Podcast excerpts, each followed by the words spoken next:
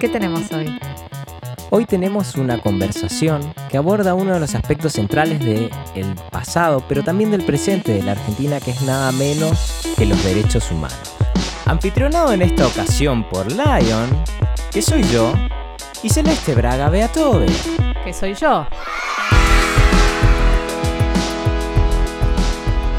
Bienvenidos nuevamente a Nada está de más, donde todo lo que pasa pasa por algo y hoy vamos a pasar por un montón de temas porque eso sucede cuando uno habla de derechos humanos. Podemos tener opiniones diferentes acerca de la preponderancia y el rol que deben tener estas normas en nuestro derecho interno, pero sin lugar a dudas es un tema que nos atraviesa en nuestra vida pública.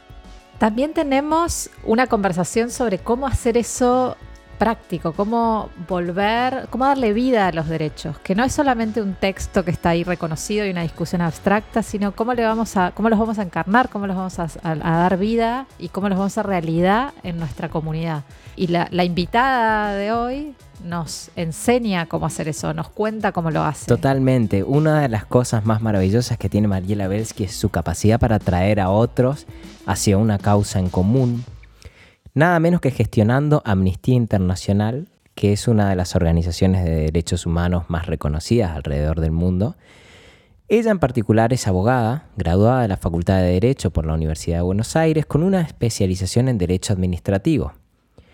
También tiene una maestría en Derechos Humanos por la Universidad de Essex, Reino Unido, y un posgrado en Derecho Constitucional y Derechos Humanos de la Universidad de Palermo, donde se conocieron con Celeste. Exactamente.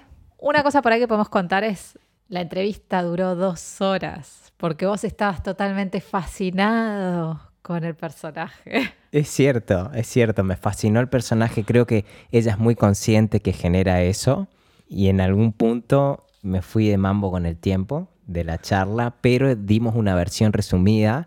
Pasa que a veces cuesta que los invitados relajen frente al micrófono y con Mariela pasó casi lo contrario, te diría, que de repente parecía que me estaba tomando un café con ella y en algún punto era como, hey, hay que hacer entrevista.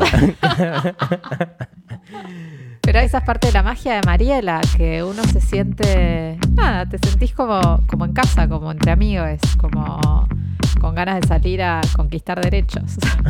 que arranque la conversación. Eso mismo. Gracias por aceptar la invitación. Hoy el objetivo es conocer cómo te convertiste en Mariela Belsky, pero solo para ubicarnos en el rol, me gustaría que nos aclares una cosa. En, alguna entrevista te escuché decir que Amnistía era un movimiento más que una ONG. ¿Por qué y de qué se trata esto? Porque Amnistía en realidad es una organización donde la gente tiene mucha participación y mucho poder de decisión. Es una organización que conceptualmente se considera a sí misma una organización sumamente democrática.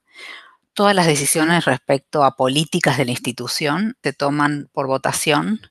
Eso quiere decir qué piensa Amnistía, para dar un ejemplo, sobre el aborto. Y esas decisiones se toman en general en asambleas internacionales que se dan en algún país del mundo, donde los 10 millones de miembros y miembros que tiene Amnistía en el mundo, eso quiere decir que Amnistía tiene 10 millones que contribuyen a la organización con dinero y de eso vivimos. De esos 10 millones en todo el mundo, una representación de cada sección va a la Asamblea General, calculada 2.500 personas, y en esa asamblea, muy parecido a cómo se toman las decisiones en Naciones Unidas, te diría idénticamente, se toman las decisiones en amnistía, ya sea cuestiones vinculadas a la organización interna, presupuesto, staff, oficina, eh, todo lo que es muy interno como lo que es muy externo, ¿no? La posición institucional respecto a, diferentes cuestiones. Y esos espacios son bien interesantes porque, por ejemplo, para, para, darles un ejemplo, cada sección puede presentar una moción sobre un tema que le interese y esa moción tiene que tener una cantidad de votos determinada para pasar a Asamblea General y ser votada en Asamblea General positivamente. Entonces, por ejemplo, Israel viene hace, yo estoy en amnistía desde el 2011, viene desde el 2011 peleando la objeción de conciencia respecto a la obligatoriedad que tiene Israel para hacer el servicio militar. Que Amnistía tenga una posición respecto a eso, digamos, respecto a que haya objeción de conciencia, que se habilite mm. en Israel pelear, bueno, Y todas las asambleas generales de que yo tengo recuerdo, Israel viene y presenta esa moción que todavía no logra pasar, ¿no? Debe ser una cosa realmente desafiante ponerse de acuerdo con tanta gente, ¿no?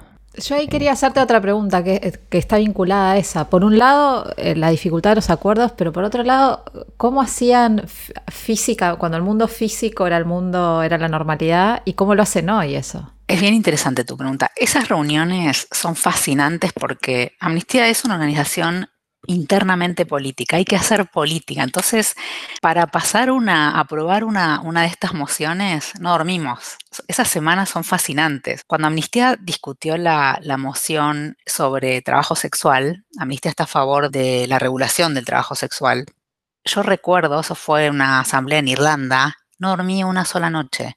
Y Argentina tuvo mucho que ver porque lo que haces es empezar a negociar con los países que están más o menos en tu línea, te juntas a la noche, haces estrategias, no dormí, o sea, no dormís, la pasamos súper bien, en el medio cantamos, eh, es como pasa de todo en esas asambleas y vamos como viendo quiénes se van a oponer, cuáles son los países que se van a oponer, vamos a hablar con esos países para convencerlos de nuestra posición. El sur global, el sur de América Latina en general es bien progresista eh, y los países nórdicos también, pero Amnistía es bastante conservadora por sus orígenes, ¿no? Entonces hay como una línea muy progresista que vamos con los temas más progresistas y después hay una línea muy conservadora que insiste con los derechos civiles y políticos y vienen con los temas más clásicos de derechos, ¿no? Que son más fáciles de aprobar en amnistía, no requieren tanta rosca, por decirlo de algún modo. Se divierten menos en las asambleas que nosotros.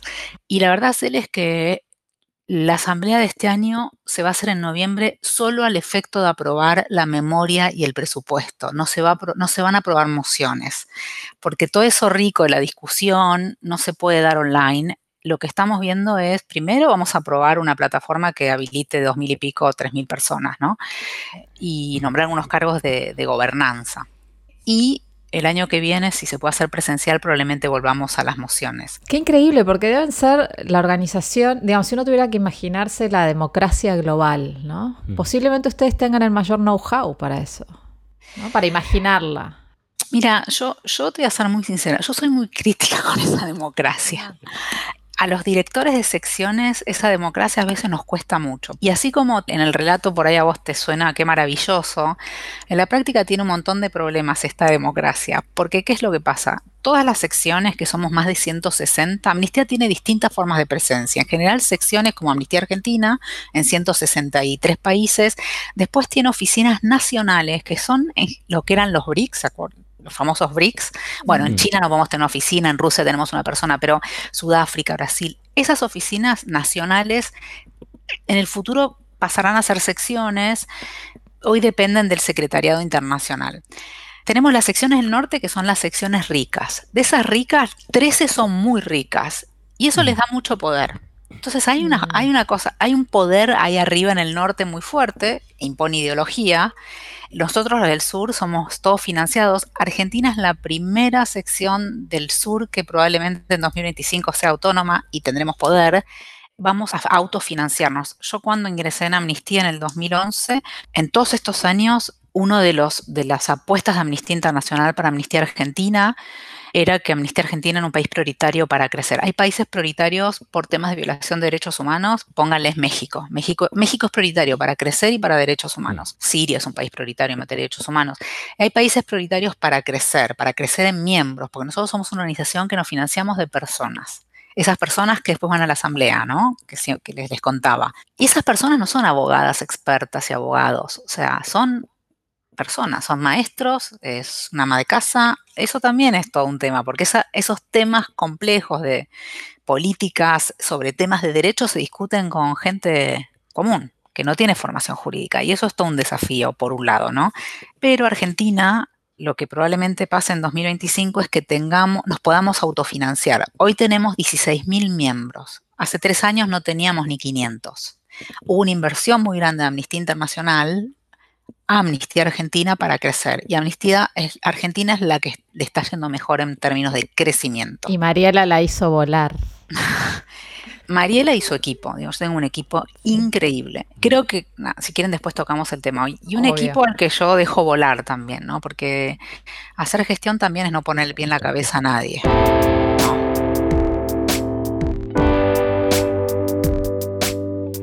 En relación a esta, esta idea de amnistía que está incluso dentro de su propia definición, ¿no? Amnistía internacional, y en particular en la Argentina, donde famosamente tenemos discusiones extremadamente parroquiales, discusiones viejas también. ¿Cómo haces para despertar ese interés en las discusiones en el público en general en un contexto como este? Bueno, tres cosas voy a decir. lo primero que quiero contar, que es un buen espacio para contarlo, es que cuando yo entré a Amnistía, una de las cosas que Amnistía te pide sobre todo en países cuando hay grieta y son países tan politizados como Argentina. Cuando yo les cuento a mis colegas de Noruega que me sé el nombre de todos los ministros y ministras de mi gabinete, no lo pueden creer, porque no tienen idea cómo se llama ni el ministro de nada. Porque cuando un país anda bien no necesita saber cómo se llaman los ministros de nada, básicamente. Y cuando les cuento las cosas de la grieta argentina, no lo, pero no lo pueden ni creer, es como insólito, ¿no? Les encanta que les cuente, porque les parece como una novela para ellos, no sé, es muy loco. Cuando yo entré a Amnistía en el 2011, yo venía de trabajar muchos años en la Asociación por los Derechos Civiles. Es bien interesante, ¿no? Porque si alguien mira qué es la Asociación por los Derechos Civiles, quiénes son sus integrantes, quiénes eran sus integrantes, alguien podría decir, bueno, Mariela viene de ese mundo. Pero cuando entro a Amnistía Internacional, mis primeros años fue un poco de construcción de Amnistía. Amnistía no era tan conocida en Argentina, eh, yo no me había sentado nunca, después de 11 años en la Asociación por los Derechos Civiles, con alguien de amnistía, rarísimo. Si vos trabajas derechos humanos, te conocés medio el mundillo, es, pequeño. Amnistía era como algo medio raro en Argentina, no había como como disparado, ¿no? Y yo me tomé varios meses sola en la organización para pensar qué quería hacer en Amnistía y entender Amnistía, porque Amnistía no es una organización local, es local, es regional, es internacional. Y la verdad es que me tomé esos seis meses sola, que fue fascinante el trabajo que hice y demás para pensar qué quería hacer y la estrategia que pensé para posicionar Amnistía eh, incluso en ese momento. Em, la búsqueda de los perfiles fue una de las estrategias, ¿no? Buscar perfiles muy poderosos, como con requisitos muy contundentes, como decir, acá se está armando algo bueno, eso fue una estrategia. Pero cuando empezamos como a ser más o menos conocidos en Amnistía, fue con el tema del memorándum de entendimiento con Irán, y te diría Milagro Sala, poner. Entonces yo ya soy K, ya, automáticamente Mariela era K, ¿no? Eh, es como, ya estoy como encasillada ahí, el gobierno de... perciben así. Sí, sí, sí, sí. Bueno, y el gobierno de Macri también eh, se ocupó mucho de construir esta idea de que, de que amnistía en Argentina es K, pero amnistía en el mundo es seria, ¿no? Como cuando salíamos con alguna crítica, tuvieron una estrategia muy inteligente, como de, dividirnos, ¿no? Como decir, bueno, Amnistía Argentina es acá porque su directora es acá, pero en realidad en el mundo es seria y es una organización como la gente. Hubo una estrategia de desarmar Amnistía que para nosotros es puro éxito, porque si estás tan preocupado por armar esta, como, como este relato es porque te, Amnistía te está molestando en algún sentido, ¿no? Pero Amnistía es una, y Amnistía es una en todo el mundo, y, yo de veras cuando hablo jamás hablo a título personal, excepto que ustedes me digan, esto me lo es, digamos, eh, quiero decir que pasé muchas noches sin dormir, de, muchas noches de mi vida en Amnistía, pasé sin dormir porque Amnistía realmente es una organización apartidaria. No somos apolíticos porque tenemos políticas sobre temas que son bastante similares a los de Naciones Unidas. Muchas de esas políticas a mí me parecen que están bien y Mariela está de acuerdo. Y hay muchísimas que Mariela no está de acuerdo con ninguna, que nunca yo personalmente diría a mí esta política, esa sería mi posición sobre ese tema. Que hay muchas que para mí son muy conservadoras desde lo que es Mariela, ¿no? Pero bueno, yo soy la vocera de amnistía y, y si algún día me siento muy incómoda me tendré que ir, pero en principio mm. me acomodo, digamos, porque no me genera un conflicto irremediable que no puedo. Y las noches que pasé sin dormir siempre fueron cuando hubo cambios de gobierno. ¿Cómo nos vamos a posicionar con el gobierno de Macri? ¿Cómo nos vamos a posicionar con el gobierno de, Alberto y, de Alberto y Cristina? Porque es un gobierno 2.0, vamos a decir, ¿no? Hay, hay dos comandos ahora. Y si ustedes siguen el trabajo de amnistía van a ver que lo que hacemos todo el tiempo es equilibrar, ¿no? Si nosotros salimos, eh, nos puede pasar que, aplaudamos una decisión como la que tuvo eh, Alberto Fernández hace unos días con Venezuela, que obviamente es la posición que tiene amnistía. Amnistía es súper crítico en el gobierno de Maduro eh, y estamos convencidos que, y estamos convencidas porque hicimos investigación y porque tenemos una sección en Venezuela que hay una violación de derechos humanos masiva. Se armó una tremenda historia política con lo de Venezuela, lo de Alicia Castro, lo de toda, digamos, lo que pasó con Venezuela hace una semana es insólito y es casi inaceptable en un país que tiene una pandemia, estamos viviendo la pandemia que estamos viviendo, con los casos que estamos teniendo, salir, digamos, como todo el tiempo estas cosas, y a nosotros nos pareció importante salir a apoyar al gobierno en ese momento, decir lo que hicieron está bien, ¿no? Y eso, Venezuela siempre fue algo que nos equilibra, refugiados es algo que nos equilibra, pero muchas veces tuvimos que salir a criticar cuestiones de, no sé, me acuerdo en la época de Macri cuando hubo un retroceso respecto a la política migratoria. Chau, mm. sos kirchnerista, digamos, ¿entendés? Mm. Nuestra posición de Venezuela es históricamente la misma, o sea, nunca cambió. Y Mariela, ¿cómo se explica que un gobierno que es tan fan de los derechos humanos, supuestamente, tenga una posición tan timorata en ocasiones sobre el tema Venezuela, ¿no? Y salen ratificando el informe de la ONU de Bachelet y después un llamado a Nicolás Maduro para explicarle que no sé qué. Bueno, pero es por lo que yo te decía, gobierno 2.0, doble comando, o sea, es como hay que conformar a todos, ¿no? Se me ocurre que si fuera simple comando y, Alberto estuviese gobernando... Dentro de la coalición kirchnerista, entonces. Es casi incomprensible, o sea, probablemente porque no creen en las investigaciones miles, de, no solo Amnistía, Human Rights Watch, eh, Naciones Unidas, de investigaciones contundentes que hablan de, de casos específico de violación de derechos humanos. O sea, esta, esta, nueva época que estamos viviendo, ¿no? Como que uno cree lo que, no sé, lo que su constituency dice y, viste, se alimentan entre ese mismo grupo, digamos, ¿no? Como, y la falta esa, un poco de falta también de, escuchar otras voces y la falta de, de esa conversación más no hablarnos entre nosotros mismos y escuchar otras voces y escuchar con respeto y se mezcla con intereses políticos, con acuerdos, con fanatismos, eh, es la grieta, es como esa grieta. Y es súper engañosa porque esto, empezás a hablar del mote en lugar de hablar del caso, ¿no? En lugar de hablar de Venezuela, estás hablando de la grieta, ¿no? Y de si eso es contra Estados Unidos o si Rusia o si no sé qué, y en realidad eso no es lo que importa, lo que importa es que hay gente que se está muriendo. Exactamente, exactamente. Es una herramienta de distracción muy... Total.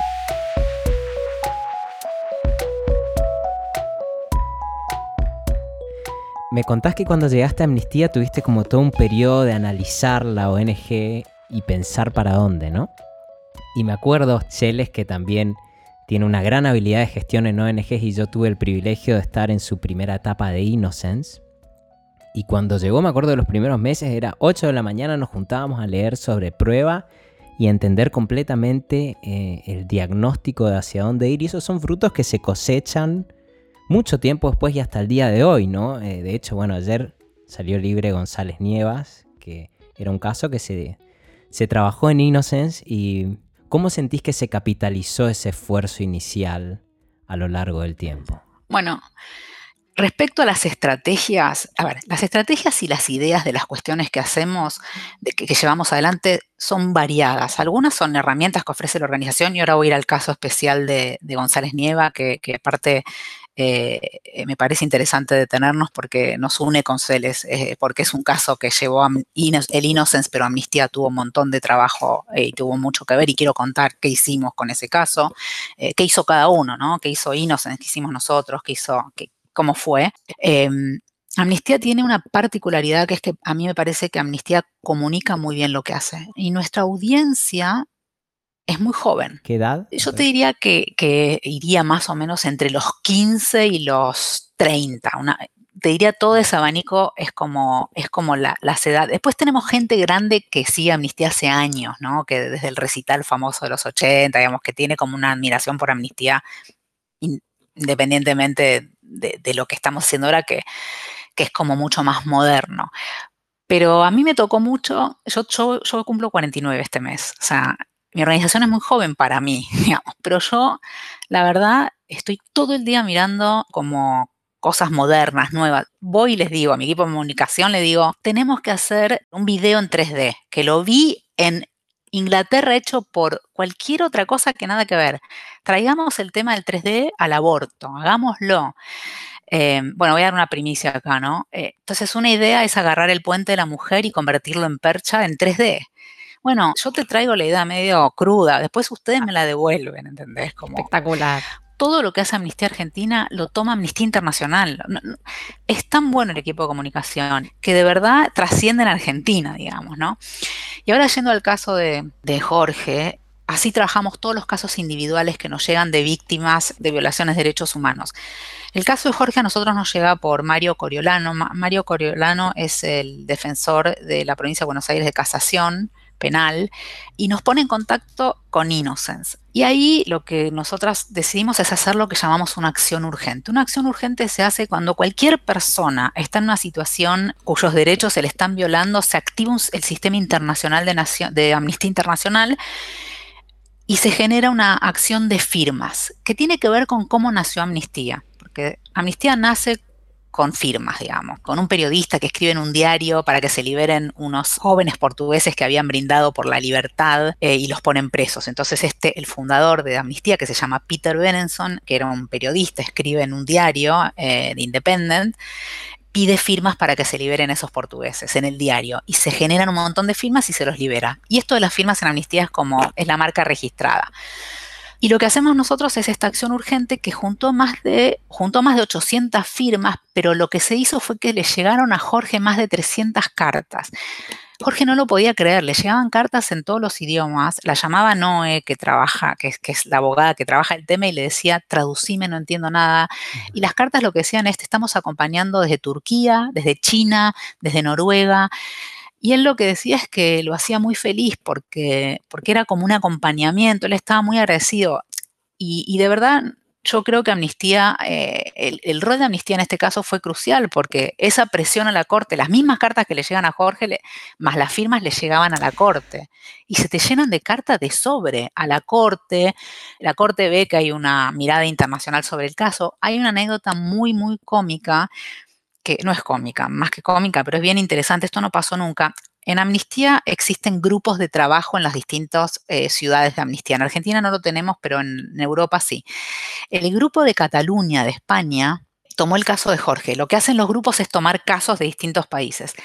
Y todos los 19, que es el día que él había quedado preso, hacían un recital online por Jorge. Y Jorge lo veía, no lo podía creer durante todos estos años, del 2018 ahora, todos los 19 había un recital para Jorge. Es muy interesante lo que contás porque lo que funciona como presión para los actores judiciales que, que durante mucho tiempo, Jorge pasó eh, casi 13 años de su vida preso, hay que decirlo, por, un crimen que no cometió y la única prueba de cargo que había en, un expediente, de, en su momento cuando lo revisamos eran como 13 cuerpos de expediente, es una locura era un reconocimiento fotográfico hecho en comisaría. Con, e, con, esa sola prueba, todas las instancias judiciales confirmaron una condena a 30 años. Pero cuando digo todas las instancias judiciales, me refiero también al Superior Tribunal de Justicia de la provincia de Buenos Aires. Y la Corte se tomó como cinco años en mirar ese expediente. La metáfora es muy bonita porque es es la gente cuidándolo a González Nieva y esa misma acción es presión para la política, que está totalmente desconectada. ¿no? Para mí fue una alegría tremenda conocer la absolución y bueno, Mariela siempre me fue contando, Lion, eh, estos pasos que hacían para, porque, para conseguir la libertad, porque la libertad fue gracias a esa acción de amnistía. Así que fue realmente un trabajo de mucha gente y muy bonito. no, y el trabajo que hizo Innocence, que vos bien describís, el análisis que se hizo fue bien relevante, ¿no? Como desmenuzar la causa. Pero es cierto que eh, las chicas, eh, Paola y Noelia, que son dos, dos, colegas mías en la organización, fueron el día que se había pedido la prisión domiciliaria. Pedimos ser parte del juicio y fuimos, estaba la presión de amnistía ahí. Ese día la prisión domiciliaria parece nada, pero que Amnistía esté como observador en un caso es fuerte, porque se va a saber, porque se va a saber internacionalmente. Entonces, nosotros siempre decimos cuál es nuestro valor agregado en este tema, en este otro, porque también la sociedad civil argentina es muy robusta y muy rica y no nos gusta meternos en temas donde ya hay redes trabajando. Tenemos como principio que los temas que hay redes, trabajamos en red y donde lideramos, lideramos, pero más son, lideramos más los temas tipo refugiados, Venezuela, los temas más internacionales. El resto de los temas, cuando trabajamos en Argentina, en general es todo en red, porque Amnistía también es muy fuerte y también invisibiliza. Entonces, cuando nos empezamos a dar cuenta que en los diarios salía Amnistía Internacional y otras organizaciones de la sociedad civil, dijimos no, este no es nuestro valor agregado, invisibilizar a, organizaciones que vienen hace añares peleando por derechos de las comunidades migrantes, por ejemplo. Hay algo que me gusta mucho ahí que veo, por ejemplo, tu gran registro emocional, ¿no? De traer a la persona adelante.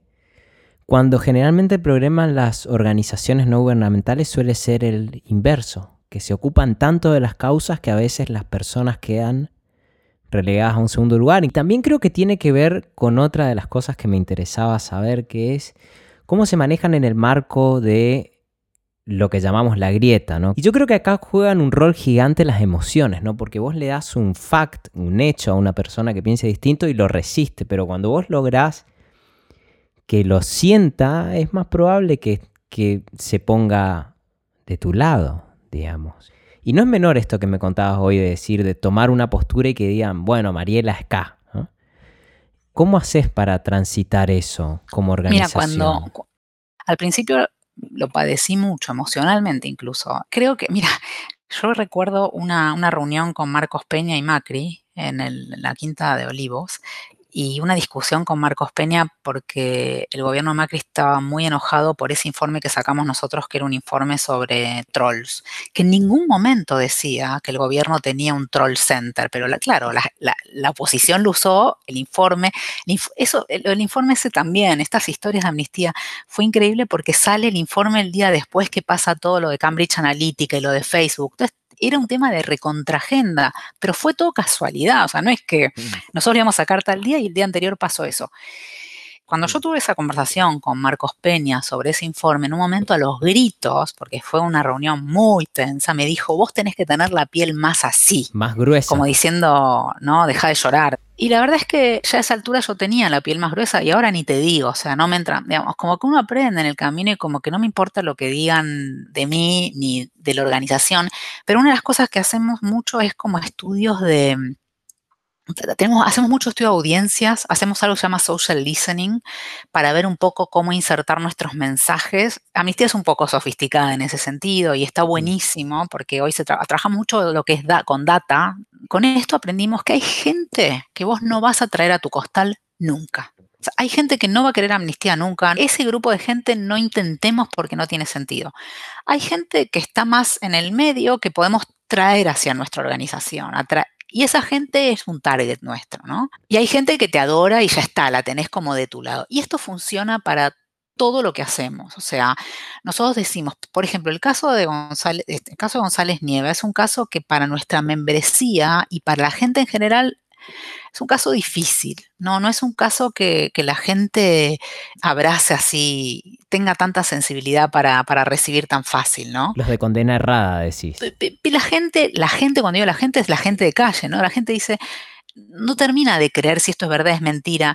Cuando hay casos como ponerle, incluso el caso de Vanessa, que es una chica peruana que termina deportada en el gobierno de Macri porque había tenido una condena hace años por por tráfico de droga, que la separan de sus hijos. Es un caso tremendo. Ya volvió Vanessa hasta acá y, y es enfermera y está colaborando con la situación en la que estamos viviendo. Ese caso es desgarrador, pero era increíble, lo medíamos en la gente y no, era como, no, no cala, no cala. Es que hay una suerte de construcción de que si vos tenés un sistema judicial, eso por default, yo creo que la ciudadanía piensa que funciona, ¿no? Entonces, contradecir esa creencia tan instalada realmente es muy, muy difícil con los casos de condena errada. Ahora, ¿Qué te quiso decir Marcos Peña con lo de la piel más dura? Bueno, porque en esa reunión un poco eh, hablábamos de los ataques que había tenido Amnistía. Esa reunión fue una reunión a la que vino el secretario general de Amnistía Internacional, que en ese momento era Salil Shetty, que es de la India, y vino la directora regional Erika Guevara, que es mexicana. Y la verdad es que vinieron, honestamente vinieron para decirle al gobierno de Macri, no existe amnistía argentina y amnistía internacional. Somos una amnistía y lo que ella dice acá está avalado por nosotros. Porque mm. amnistía, aunque ustedes no lo crean, cada vez que nosotros salimos con algo, em, pasa por la oficina regional, pasa por el Loan Policy de Londres, no salimos así nomás. Yo no pongo la agenda, o sea, no, no es así. No es que un día me levanto. Si hay un tema de agenda que está dentro de los temas de agenda de amnistía, lo ponemos, pero lo discutimos mucho internamente. No es que. Es muy.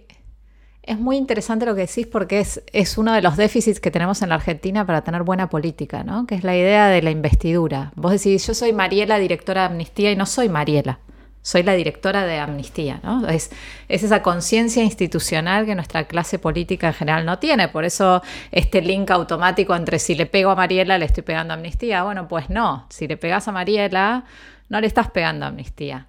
Y tenés esta, solo un elogio más y te voy a hacer una pregunta. Tenés esta capacidad para haber desarrollado la piel gruesa sin perder sensibilidad, ¿no? Que eso es, eso es algo muy complejo de adquirir, porque siempre el temor está en que si uno agranda la piel, uno quizás pierde su capacidad de ser sensible ante el mundo, ¿no? Eh, y ese equilibrio sí me interesaría que nos cuentes cómo lo adquiriste. Y luego una pregunta que va más hacia los, hacia los temas o hacia la agenda de derechos humanos que me interesaría que conversemos. Hace poquito estuvo con nosotros eh, Silvina Ramírez, eh, y una de las agendas de amnistía eh, en las que creo que, fue muy innovadora y muy disruptiva en eso, porque no muchas organizaciones estaban trabajando esos temas, es la agenda de pueblos originarios. Y, quería preguntarte también cómo, la ves, hacia dónde crees que va, si es que va, qué, está sucediendo con eso. Em, cuando yo entré a Amnistía Internacional en Argentina, lo único que Amnistía Internacional había hecho era una investigación sobre, sobre una comunidad indígena en Formosa. Era como el antecedente del trabajo de Amnistía antes que yo entre. Y es una agenda que continuamos, por supuesto, porque era como un sello que Amnistía ya tenía, y profundizamos. Y la verdad es que primero hicimos un gran trabajo que incluye a Silvi Ramírez, este, esto, ¿no? Lo hicimos en todas las áreas. Como Amnistía tenía que legitimar su espacio. No es que de repente llegabas y trabajabas indígenas. Y Amnistía Internacional había trabajado indígenas sin haber hablado con sea, sí por ahí hablado, pero no formaba parte de la red de organizaciones que trabaja los temas indígenas. Nosotras, digo nosotras porque éramos seis y, las dos personas que iniciaron conmigo, una sigue conmigo, que es mi directora adjunta, que es Paula García Rey, y la otra es, que no está más, es Lea Tandeter, pero pensábamos mucho juntas, las tres, éramos nosotras tres y una persona de comunicación nada más. Dijimos, nos tenemos que legitimar y para eso tenemos que ocupar estos espacios en red y cuando hayamos creado ese vínculo de confianza con la red y demás, podemos recién empezar a trabajar. No, puedes trabajar temas si no hablas con las víctimas. Eso es para amnistía es básico. Nosotros no trabajamos temas donde no tenemos contacto con la víctima, donde no sabemos que estamos representando a la víctima quiere, eh, donde jamás nos vas a escuchar decir a nosotras, por más que no estemos de acuerdo, algo que la víctima no está de acuerdo, digamos. Entonces, la agenda indígena fue una agenda muy, muy, muy importante, lo es al día de hoy. Bueno, primero hicimos toda esta cosa de legitimarnos, teníamos relación ya con Silvina Ramírez, eh, la, la, ADI, digamos, em, y empezamos con, bueno, Eli Gómez Alcorta, la actual ministra, este, llevaba muchas causas indígenas, estaba muy conectada con todo lo que es indígenas en el sur. Bueno, fuimos como relacionando y con las comunidades, ¿no? Con Félix Díaz, en ese momento los COM, acuerdan, acuérdense, bueno, en ese momento porque ahí es donde Amnistía empieza como a funcionar, pero es cuando se va Cristina y entra Macri, ¿se acuerdan que los COM acampaban en Plaza, en, en el obelisco? Entonces teníamos mucha relación con Félix digamos, hicimos muchas reuniones con líderes de comunidades indígenas. El tema indígena es, no es fácil, es complejo y requiere como conocer las particularidades de cada comunidad, respetarlas, entenderlas. Tenés que todo eso para poder trabajar. Y hoy estamos haciendo un proyecto con la oficina regional sobre litio en los salares, ¿no? Entonces estamos trabajando en una investigación súper fuerte en Jujuy y Salta. Litio son las baterías, ¿no? Sí, pero como ustedes saben, minería. Hay muchas, empresas extranjeras que vinieron en el gobierno de Cristina ya, pero siguieron el de Macri y están ahora con intenciones de explotar las salinas, salinas grandes, para explotar litio en, Argentina, ¿no? Es, una, es un, un gran proyecto de desarrollo para el país, un país que está ahorcado económicamente, pero es un, es un proyecto que si no se tienen los cuidados que hay que tener va a afectar mucho el agua, la vida de las comunidades.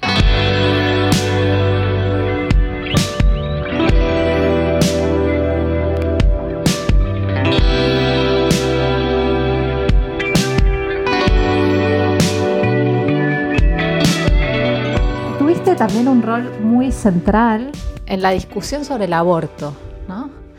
¿Querés contarnos algo de esa, de esa estrategia que llegó a, las páginas del New York Times en su momento? Y me interesa, a mí me interesa también de eso. ¿Qué precauciones tuviste para no alienar de nuevo a alguno de los dos bandos, no? Porque es una discusión tan eh, a todas luces desde el punto de vista de derechos tan clara, digamos, y a veces cuesta tanto empatizar, ¿no? Mira, en esto que te contaba de los estudios que hacemos, aborto es bien interesante porque no, no empezó siendo un tema de grieta. Se convirtió en grieta cuando Macri se presenta a elecciones nuevamente, pero cuando arranca en el 2018 y mucho antes, nosotros, digamos, yo aborto trabajaba en la Asociación por los Derechos Civiles, o sea que hace más de 20 años que estoy metida en este tema y me acuerdo mis reuniones con la campaña al principio, hace muchos años, ¿no? Como, y cuando entré a Amnistía, eh, lo primero que hice fue ver si tenía una policy eh, en aborto, ¿no? Y también ver si lo estaba trabajando. Y oh, casualidad, entré en el momento que había una campaña llamada Mi cuerpo, mis derechos. Había dos campañas, Mi cuerpo, mis derechos, y la otra campaña era pena de muerte. O sea, dije, chau, puedo traer acá aborto. Y creo que ese es como mi valor agregado que traje amnistía, porque traje mis contactos, mis relaciones. Yo ahí sí tenía construido algo desde la ADC que no, no, es que la DC perdió, digamos, yo me sumé a la DC y a, las otras organizaciones, porque no era yo sola en la DC, ¿no? Y mm, sí Amnistía Argentina fue, Amnistía Argentina es como la amnistía que trabaja aborto en, el movimiento, con Irlanda, porque Irlanda lo trabajó cuando se aprobó en Irlanda en el 2018, de hecho, somos como las dos secciones que trabajamos aborto muy fuertemente. ¿Por qué crees que se polarizó con la reelección de Mauricio Macri? Bueno, digamos, a ver, cuando Mauricio Macri pone en 2018 el debate de aborto, em, yo, tengo como una, visión de la política que es que en la política se gana y se pierde, no existe el, medio, o ganas o perdés. No voy a decir a qué partido pertenezco, pero el peronismo lo tiene muy claro, o ganas o perdés. Nadie, digamos, no mandas un proyecto al Congreso para perder. Por eso el peronismo no va a mandar el proyecto de aborto si sabe que va a perder, lo va a mandar cuando sepa que va a ganar porque no, peronismo no pierde, eso pasó con matrimonio igualitario. Y si sabe que hay algunos legisladores que van a votar en contra o legisladoras, tienen que estar las condiciones dadas para ver qué tipo de, de, estrategia política el peronismo aplica para que o no estén o no voten, algo va a pasar para que esa ley salga como tenga que salir. Macri hizo todo lo contrario. Macri mandó un proyecto de ley al Congreso. Desde nuestro punto de vista, amnistía, nosotros siempre dijimos que sentimos que fue incentivado por el contexto económico. Era un buen tema para tapar la crisis económica y lo económico que estaba pasando en su gobierno. Y lo mandó con el mensaje de que cada uno vote como quiera. O sea, no lo mandó mm. para ganar. Fue muy Borgen. Muy, Borgen, muy, Finlandia, ¿no? Exacto. No, y lo peor es que perdió. O sea, yo no sé cuán conscientes ellos son de que en realidad perdieron, pero lo que ellos ahí vieron en realidad es que, bueno, fue una oportunidad para ellos de, usar esa, yo creo que fueron muy inteligentes en decir, perdimos, quedamos expuestos, le hicimos mal, usémoslo a nuestro favor, entonces alineémonos con los celestes, digamos, ¿no? Todos sabíamos que Macri estaba a favor del aborto, sabemos que está a favor del aborto, digo, no cambió de un año al otro, pero bueno, cambió básicamente porque su constituency es celeste, digamos, y, se, acomodó, se acomodó a eso, ¿no? Básicamente. Y en el medio es interesante leer el rol de Monceau, no es menor.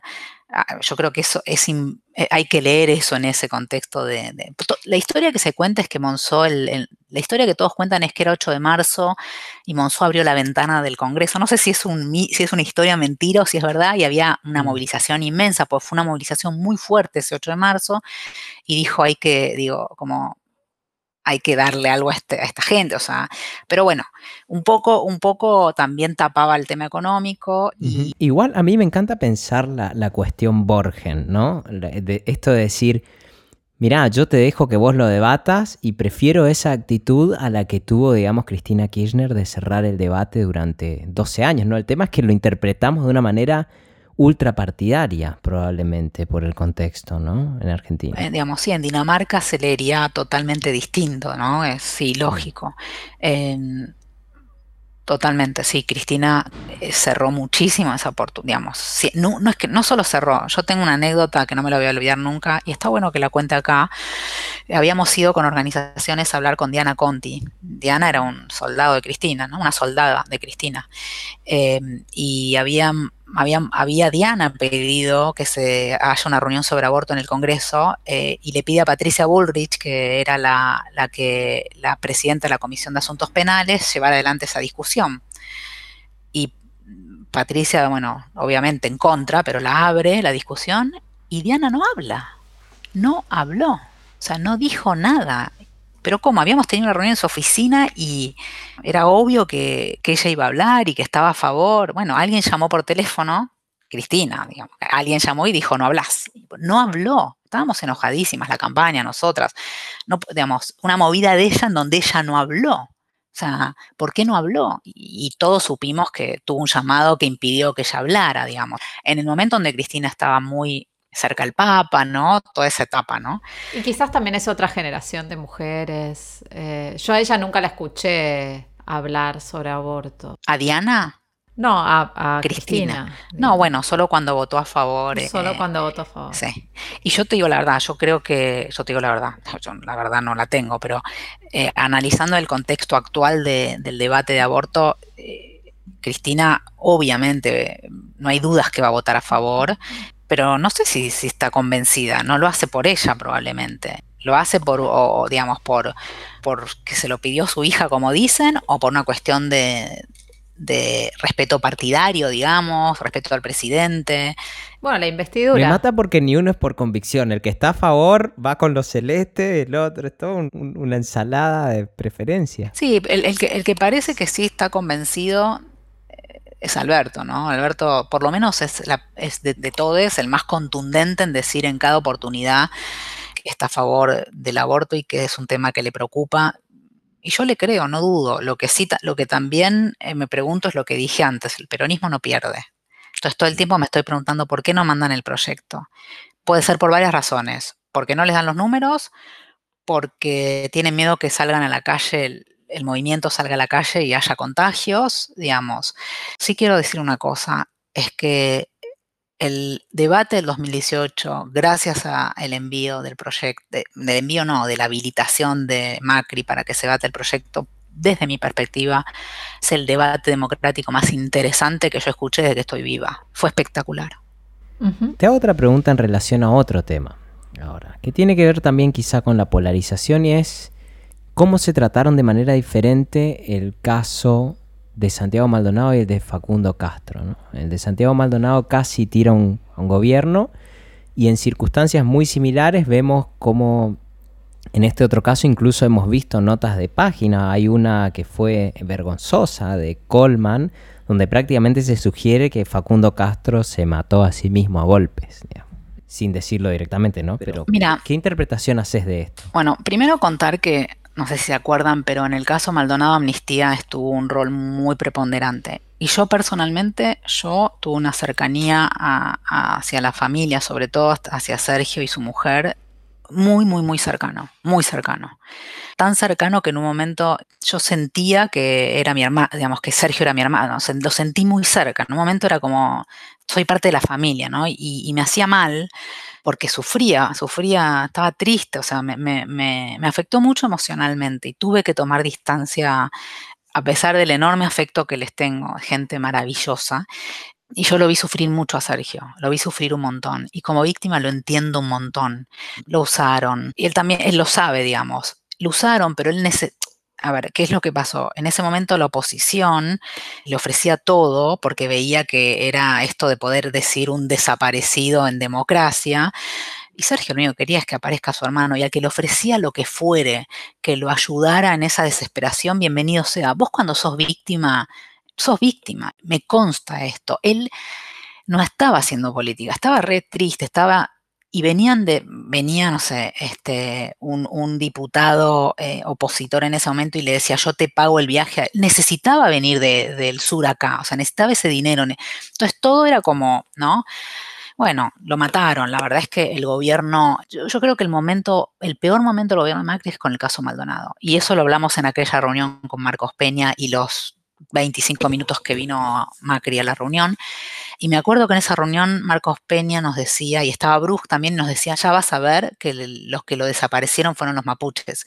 Y esta retórica que crearon de Sogó solo tuvo un éxito impresionante. Y yo voy a seguir diciendo, por favor, ¿quién puede creer que alguien se ahoga solo? ¿Quién no sabe nadar y se tira y se ahoga? O sea, había un río, venía la gendarmería a los tiros, se cayó al agua y se ahogó porque no sabía nadar, pero en un contexto de represión. Hay responsabilidad estatal, no hay envuelto, o sea, es claro que hay responsabilidad del Estado. El caso de Facundo, que yo creo que va a salir bien, también estamos metidos, no tanto como en el de... Eh, tenemos el mismo rol que el caso de, Maldonado, hicimos una acción urgente, igual que hicimos con, el, caso, que, el caso de Jorge, tanto en el de Maldonado como en el de, el de Facundo, y en los dos casos lo que le dimos es la ayuda a los abogados, a la abogada y a los abogados y a Cristina de la ayuda mediática, ¿no? de hacer esta conferencia de prensa. La hicimos con Maldonado y la hicimos ahora con ellos en dos oportunidades. Y ellos dicen que eso fue muy... Porque, digamos, vos imagínate los abogados y Cristina o Sergio no tienen llegada a los medios, a los periodistas. Cristina es la madre. Es la madre, es la madre Facundo. En esos dos casos también Amnistía tiene algo que se llaman relief, que son unos pequeños apoyos económicos que damos a ciertas eh, víctimas muy pequeños, que no los da Amnistía Argentina, los da Amnistía Internacional, y que los hemos dado hace muchísimos años antes que yo llegue a Amnistía, se los dieron a hijos, se los hemos dado a, Andes, la organización de Tucumán, a Memoria Activa, eh, que es una de las organizaciones de víctimas de la AMIA, a Belén. Obviamente las víctimas en estas situaciones necesitan mucho dinero que no tienen aparte, ¿no? La realidad es que en los dos casos Amnistía hizo lo mismo. Lo que pasa es que en el caso de, Maldonado tuvimos más tiempo, tuvimos más como... Fue diferente también cómo se obstruyó la justicia en ese caso. En este caso, nosotros lo que estamos viendo es que hay menos obstrucción de la justicia, vemos lo mismo de siempre, ¿no? Eh, sí, digamos, vemos que, que, hay maniobras de la policía y de la fuerza de seguridad históricas, pero vemos que hay, eh, no, hay no, no vemos que haya desde el gobierno ninguna bajada de línea de obstruyan esta causa, eh, hagan cosas para, em, para empantanar la causa de Astudillo. Con lo cual, eh, fíjate que la madre pedía que saquen al fiscal porque estaba súper, súper decepcionada con el fiscal. Le pusieron a dos fiscales más que hoy están dirigiendo la causa. Pero digo, en el caso Maldonado hubo un montón de peritos, fue probablemente la causa con más peritos de la historia argentina. Un montón de peritos, pero bueno, eh, esa es otra de las cosas. una de las, peritos del caso Facundo es una perito que está muy en contacto con nosotros y lo que, digamos, la diferencia de la pericia en un caso y en otro fue que en el caso de Maldonado la pericia, el cuerpo estuvo en manos de la justicia inicialmente si bien participó eh, el cuerpo de antropología forense, pero el cuerpo llegó a la justicia. En el caso de Astudillo, el cuerpo llegó a el equipo de antropología forense. Y eso es todo. Mm. Todo, ¿eh? Todo. ¿Qué es esto de la falta de regulación de, la evidencia, ¿no? De la cadena de custodia y de la conservación de la evidencia. Exactamente. Pero digamos, ¿vos, crees que hubo una, una, voluntad de encubrir, digamos, en el caso Maldonado? Yo no, yo, no, tengo las pruebas para decir esto y para afirmar esto. Lo que digo es que el, digamos, el relato de lo que pasó con Maldonado y el relato de lo que pasó con Facundo es muy similar, pero es muy diferente a la vez en cómo fue evolucionando, ¿no? En todo. Y a eso sumale el contexto político, ¿no? El caso de Facundo se da en un contexto político donde el responsable parece ser Bernie, que se lo ve bastante enfrentado, ¿no? Con la ministra de Seguridad que está tan cerca de nuestro presidente. Entonces, ¿por qué nuestro presidente tendría alguna intención de encubrir un caso en donde el que está involucrado es el, secretario de Seguridad de la provincia? ¿Qué incentivos tiene para eso? O sea, ¿no? No sé. En cambio, el caso de Maldonado se da en un momento de medio término elecciones del macrismo, donde había toda la oposición diciendo el desaparecido del gobierno de Macri donde podían perder sus elecciones de medio término, ¿no? Yo, creo, que, yo creo que el macrismo, a diferencia del, peronismo, es excelente en el uso, tiene algo parecido a amnistía, es excelente en el uso de su comunicación. Hace muy bien su comunicación, hizo un uso de las redes sociales muy peculiar, eh, que, yo no veo, o sea, yo, no veo tanto ahora como, no digo que no exista, pero lo que digo es que era muy evidente en el, en el, el macrismo el tema de la, del activismo, por decirlo de algún modo, en las redes sociales y de, usar las redes sociales para comunicar cosas o, contradecir o, digamos, no hacer, hacer política, hacer política Mm. comunicacional, que está perfecto, súper válido. Sí. Que en Borgen no pasa, ¿no? Digo, es interesante porque... Porque no bueno, había redes todavía en Borgen. 2010, todavía Claro. Twitter no... Habría que ver qué pasaría si Borgen fuera de ahora con Twitter. y Van a que van a sacar una nueva temporada. De hecho, ahora la están relanzando porque se viene Borgen en 2021. Por eso es que está como el furor del. Yo Borgen la vi, vos sabés que es interesante, yo Borgen la vi en el 2012 porque mis, mis colegas de Amnistía Dinamarca nos dijeron a todos que tenemos que ver Borgen, como que había que ver Borgen. Así que una colega me pasó unos CDs y me la vi en ese momento y me pareció, es mi serie favorita por lejos, o sea, es fascinante, es todo lo que a mí me gusta, ¿no? Marie, vos sos una gran consumidora de series. Eh, si tuvieras que recomendarle a la audiencia a tu top 5, ¿cuál sería? Bueno, Borgen es mi, mi top one. The Americans eh, a mí me encantó porque a mí me encanta todo lo que tiene que ver con, bueno, política, espías, eh, Rusia, Estados Unidos, esa cosa muy... Americans es larguísima, no hay que tener paciencia para verla, pero a mí me gustó mucho. Bueno, ob- obviamente The Handmaid's Tale es como... Es tremenda, pero es genial, esa serie es fantástica. Me gustó mucho que les insistí a mis amigas que vean eh, Mr. America, que está ahora en Flow, la tienen que ver, es genial esa serie, es maravillosa. Y me falta ver una quinta, no sé, todo el tiempo. Homeland, ¿viste? Homeland, no, fanática de Homeland me las comí, porque yo siempre digo que a mí me hubiera encantado ser espía. Periodismo me encanta, pero me hubiera encantado ser espía. Tenés como un look de espía rusa así de las pelis. Bueno, eh, sí, sí, sí, mi, mi, mi familia es toda de Rumania, así que Ah, mira, sí, mira, mira. Rusia, Rumania. Cuando Rumania era parte de, de Rusia, ¿no? Eh, vinieron, o sea, ¿tu, tu madre es de Rumania No, o no, mi- atrás? mis padres son argentinos porque son muy jóvenes, porque me tuvieron peques, pero mis abuelos todos son de Rumania. Mira, ¿abogados? Nadie, Nadie, sos la primera. nadie. Soy la primera. Bueno, no sé, ¿Cómo fue que se te ocurrió estudiar abogacía? nunca lo dudé, no sé. Desde chiquita sabía que iba a ser abogada. Nunca dudé. Es como, era obvio que yo iba a ser abogada, pero no sé qué otra cosa. Mis amigas siempre decían, a mí me gusta mucho, a mí me encanta la, la estética eh, en general, me, me gusta lo estético en general, ¿no? Claro. Como que a ojo podría ser diseñadora. Bueno, mis amigas, cool. mis amigas no podían creer que yo no era diseñadora, o sea, como que ¿por qué no fui diseñadora si es lo mío? ¿Por qué abogada? Como siempre me insistieron. Fabricás zapatos, me decían, cualquier tipo, todo, todo, nada que ver, era como, y yo no. Y otra cosa que me gusta es mucho, es limpiar. Yo de hecho estudié en Inglaterra y para sostener mis estudios limpiaba en el coli- en, bueno, en la universidad, limpiaba los cuartos de los estudiantes. Qué loco que te den ese trabajo en una universidad. Es medio Bueno, extraño. era, no, bueno, era una oferta de trabajo, podía trabajar cuatro horas por día y yo elegí, y yo elegí limpiar porque lo hago muy bien. Y sabía que iba a Claro. me re maltrataba a mi jefa, eh, igual, pero yo sabía que limpiaba muy bien. Hay una anécdota que, obvio que yo todo el día usaba guantes, porque Claro. Digo, nada, usas guantes, estás limpiando cuartos de, de- de jóvenes eh, de todas las nacionalidades, eh, con, con estilos de cocinas variados, aceites pegados, digamos, ¿no? Y yo usaba guantes y pasaba la aspiradora con guantes. Y me dice, no se puede pasar la aspiradora con guantes. Y le dije, en Argentina hay una ley que obliga a pasar la aspiradora con guantes. Nunca más me dijo nada. Y yo la ley argentina, le dije.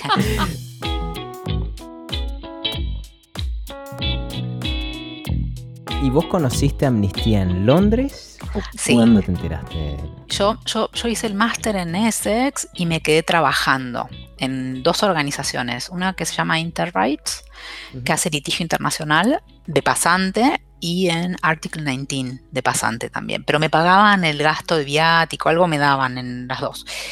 Y mm, Amnistía me parecía Un sueño. No, nada que ver. Era, Ah, para ¿no? mí era, ¿qué es? Imagínate yo tenía la concepción de la ONG argentina. La ONG argentina para mí es como, como no, la academia en Argentina es tan compleja y, y es tan dificultoso vivir de la academia, o los que vienen de la academia son tan pocos y pocas. Yo la ONG la veía como el reemplazo a la academia, ¿no? Como la cosa más práctica y investigación de la academia. Imagínate, Amnistía me parecía un movimiento de gente que estaba en la calle con carteles. no me llamaba la atención. Mis compañeros de Essex morían por trabajar en Amnistía, porque claro, en Europa es la organización más importante de derechos humanos. Yo no entendía. En Essex y en Naciones Unidas. De hecho, Essex se la llama la mafia Essex porque todos terminan trabajando en Naciones Unidas. Hay como un acomodo ahí. Si venís de Essex, tipo entras a Naciones Unidas. Y de hecho, cuando me pasé, yo trabajé 11 años en la Asociación por los Derechos Civiles. Y hubo tres personas que me escribieron para decirme, están buscando un director en amnistía, sos vos. Y dije, bueno, si tres personas que no se conocen entre ellas, que nada que ver, me están diciendo de esto, voy a probar. Y cuando entré a Amnistía me enteré que, que la estaban por cerrar Amnistía Argentina. Y cuando yo entré me dijeron, o la sacás adelante o se cierra. Y acá estamos hace varios años. ¿Tuviste miedo en algún momento en ese, en ese camino? ¿Tuviste miedo de, de no conseguirlo en algún momento? No, siempre siempre me fascinó, siempre fue un desafío espectacular Amnistía. Había que armarla, o sea, estaba destruida. De hecho, eh, Amnistía Argentina venía de conflictos de board y director histórico. Se tiraron sillas por la cabeza. Hay historias de Amnistía. El, el director anterior a mí había dejado encerrado al board con llave en la oficina. Una noche entera los tipos no podían salir. Unas cosas rarísimas. Era como un desafío, es un desafío todavía, porque Amnistía no es tan conocida todavía. Cuando hacemos encuestas y eso, es mucho más conocida de lo que era, pero no tanto tampoco, ¿no?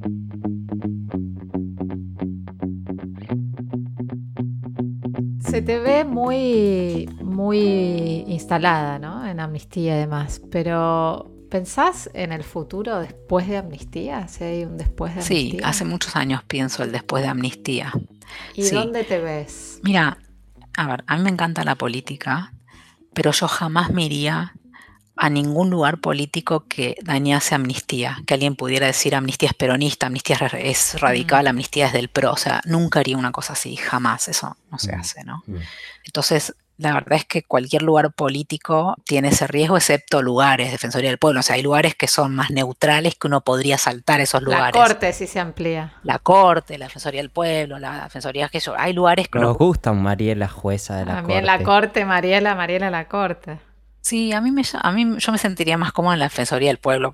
Pero también, voy a ser muy franca, eh, así como me encanta la política, estoy un poco desilusionada en este momento. Estoy como muy, como nunca, nunca estuve tan apática con la política, si bien estoy involucrada, o sea, estoy informada. La pasión que yo he tenido hasta el año pasado, ahora, ahora estoy más apática. Y no sé si se debe a la pandemia, si se debe a, a mí, a mí el tema de la grieta me vuelve loca. O sea, me parece que nos hace mal como sociedad, nos hace mal como personas. Me parece un horror. No puedo a nosotros en este show nos, nos interesa especialmente explorar ese camino del centro, ¿no? A ver si, si los puentes son posibles. Y es súper interesante tu, tu mirada y tu recorrido, porque nos deja un montón de pistas. Y entre ellas, me parece, decime si me equivoco, podemos conversarlo, está esta interacción entre lo que crees que es correcto y vos decís la víctima, la persona, el caso. ¿no? Entonces, cuando uno discute en lo concreto, uno se va del, del, mote, ¿no? de la etiqueta. La etiqueta es una cosa muy en abstracto que en general cuando mirás, decís, mirá, no hay mucha diferencia en el tratamiento del caso Maldonado o el caso eh, de Facundo Castro. ¿no? Es, lo que pasa es exactamente lo mismo. Eh, y, y, y, los personajes pueden ser distintos, pero lo que está pasando es exactamente lo mismo. Entonces hay algo de, de aprendizaje de, del contacto con la realidad, que eso sí te da la verdadera política, ¿no? O, o la política de, de, oficio, que no sí. tiene que ver con, con la comunicación, quizás. Con... Sí, y también te da una cosa que, que o sea, yo ayer cuando me enteré que quedó absuelto Jorge, lloraba. Lloraba yo, lloraba, no, lloraban mis colegas, o sea, te da un sentido de la justicia eh, se me pone a piel de gallina, o sea, sí. nosotros, y yo decía, qué afortunada que, que me, se me pone piel de gallina, que, que, puedo, que puedo vibrar el sentido de la justicia, porque no hay ningún interés político atrás que, viste, no hay, de, no hay, no hay doble lecturas, digamos, ¿no? Esto que incluso con Maldonado me pasaba, yo a Maldonado todo el tiempo, yo a Sergio le decía todo el tiempo, Sergio, tené cuidado porque te están, tené cuidado porque vas a quedar pegado. Teníamos mucho estas conversaciones, más en ese momento así tan agrietado. Y Amnistía, como yo le decía, como es súper apartidaria de verdad, es el centro. O sea, es, nosotros decimos en Amnistía que cuando nos acusan de que somos pro Cuba, pro Estados Unidos, pro Palestina, pro Israel, estamos haciendo el trabajo bien. O sea, porque porque la verdad nosotros lo que hacemos es defenderlos, defendemos los derechos humanos en cualquier país, no somos pro tal gobierno, tal otro. O sea, defendemos, no, es que defendemos, defendemos que Israel no vio los derechos humanos de los palestinos, pero no somos nazis por eso, porque nos pasa eso, dice, es una organización antijudía. No, y defendemos que el gobierno israelí no viole los derechos humanos de su población o de la población palestina en Israel, eh, lo iba a decir en, hebreo, como yo estudié en escuela judía. Eh, la verdad es que nuestro, nuestro trabajo es ese. Entonces, nos pasa, nos pasa mucho que a una organización como la nuestra nos cuesta, nos cuesta transitar las grietas. Mira, voy a contar un ejemplo que me hizo mucha gracia. El diputado Iglesias, con quien yo tuve una reunión muy amena hace muchos años que vino a mi oficina a pedirme el apoyo de amnistía para lo, que él quería armar, que es la Corte Penal eh, Latinoamericana, como la Corte Penal Internacional, pero la Corte Penal Latinoamericana, sea, tuve una reunión larga, me conocía perfectamente, charlamos de dónde venía yo. Durante el macrismo fue muy duro con, conmigo, eh, conmigo personalmente, porque se enojó mucho porque en el informe que hicimos este de los trolls, a él lo mostramos como alguien que cuando alguien criticaba el gobierno se ponía muy virulento, digamos, ¿no? Y el otro día, Amnistía le pidió al presidente Fernández, con todo lo que pasó en Venezuela, que se manifieste. Y él salió a decir, me sorprende Amnistía con esta posición, ¿no? Y alguien le contesta, se le debe haber ocurrido, no debe ser Amnistía Argentina, debe ser Amnistía Internacional fui yo la que dije, sacamos gacetilla diciéndole, o sea, es mm. Amnistía Argentina, ¿no? O sea, Amnistía Argentina, no necesito preguntarle eso a la regional, eso lo puedo decidir yo. Entonces, estos relatos que se construyen y las mentiras, ¿no?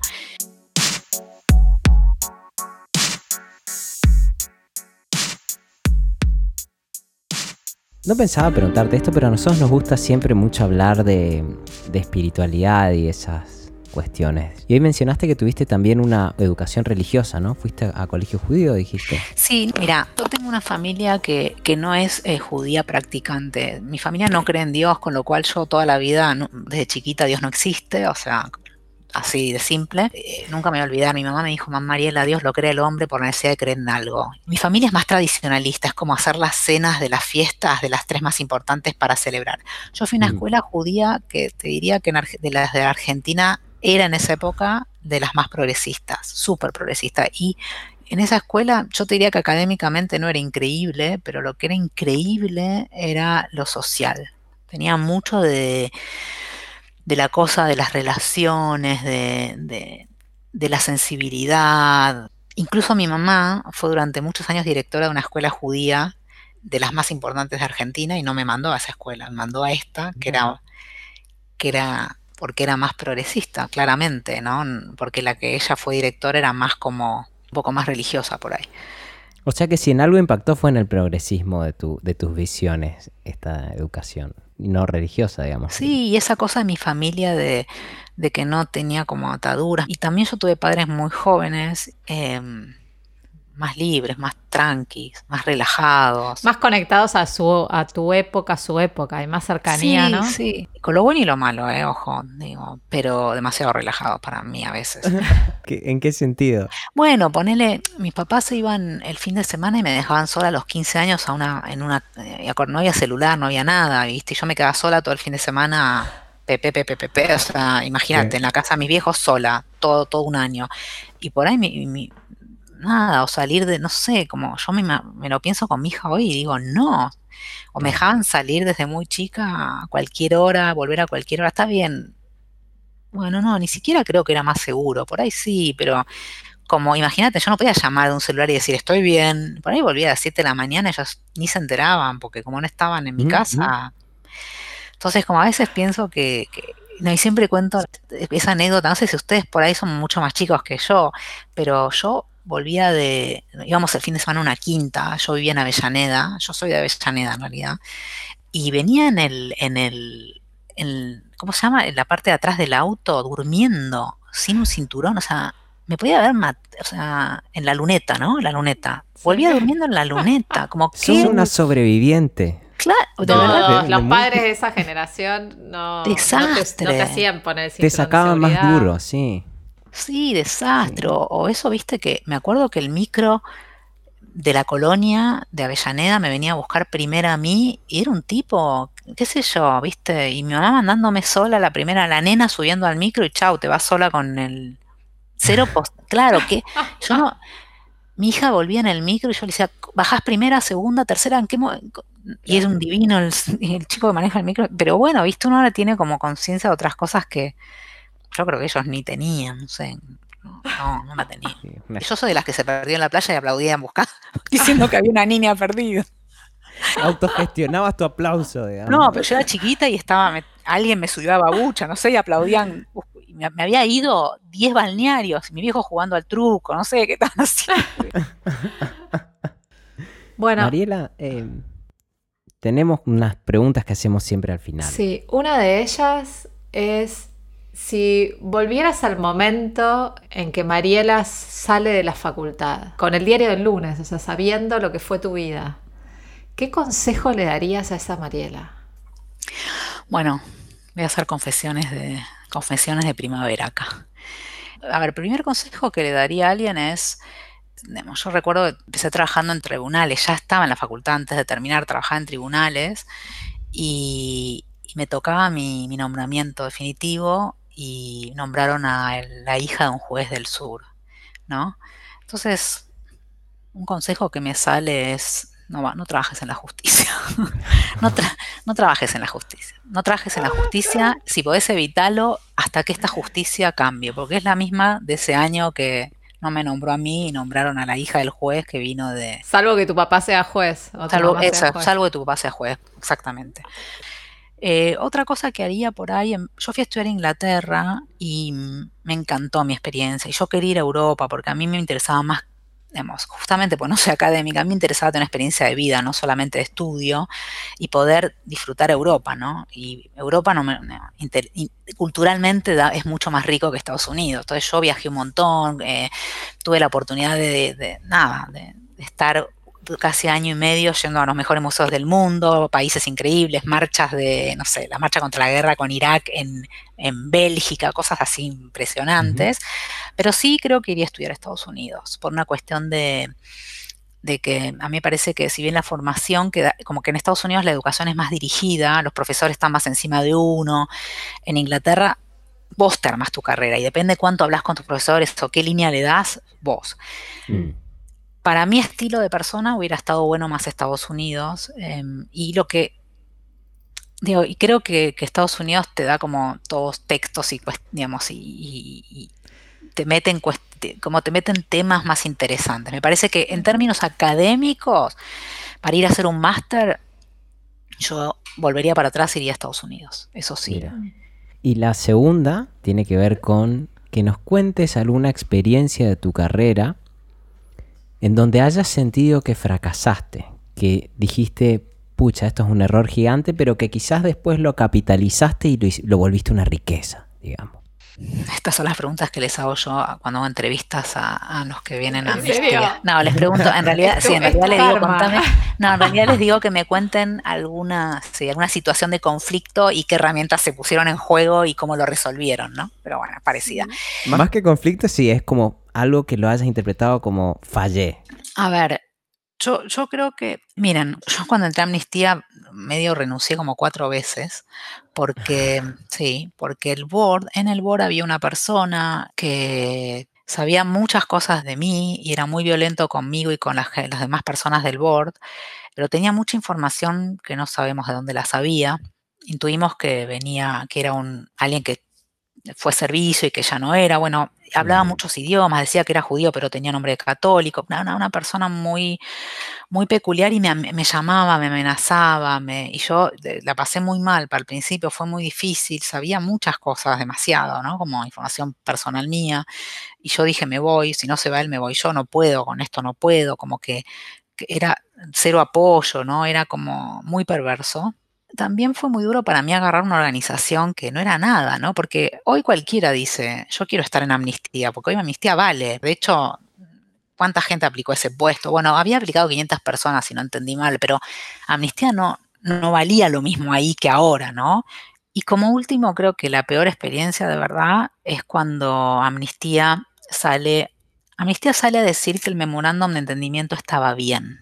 Con Irán que sí, con Irán, que no tenía un problema jurídico, digamos, que había habido muchas situaciones similares históricas que se habían resuelto en un tercer país, que se habían, digamos, como que no era, no era, algo tirado de los pelos, ¿no?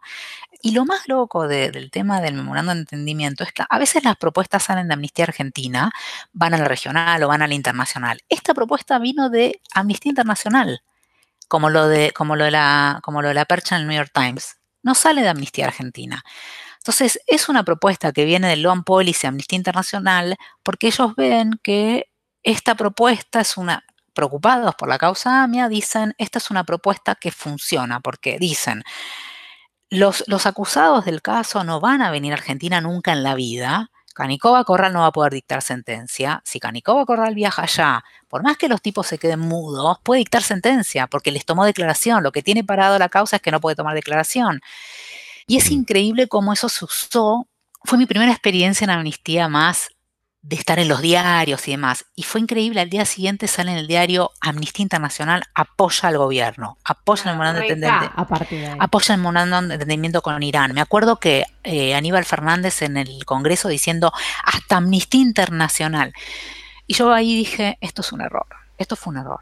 O sea, caímos en la grieta mal, acabamos de arrancar, era nuestra primera casi cosa más pública, porque, porque yo había estado construyendo en, soledad, digamos, el equipo estaba formado y fue como, eso fue febrero del 2013, me acuerdo perfecto. Y yo dije, no, esto no estuvo. O sea, yo tendría que haber dicho a Loan Policy, no vamos a salir con este tema. Tendría que haber leído mejor el contexto de este país y lo que eso eh, iba a implicar para amnistía. Error enorme, o sea. No porque, no porque no esté convencida que lo que dijimos es correcto, estoy convencida que es correcto pero no haber leído eh, cómo eso iba a ser usado.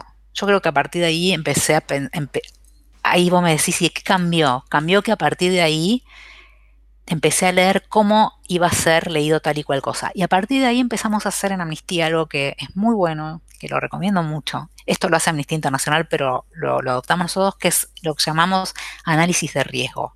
Nosotros hacemos el risk assessment para todo lo que hacemos hacemos lo que tenemos que hacer, pero hacemos, hacemos dos cosas. Hacemos un QA siempre, cualquier cosa nuestra que sale, sale con un preguntas y respuestas.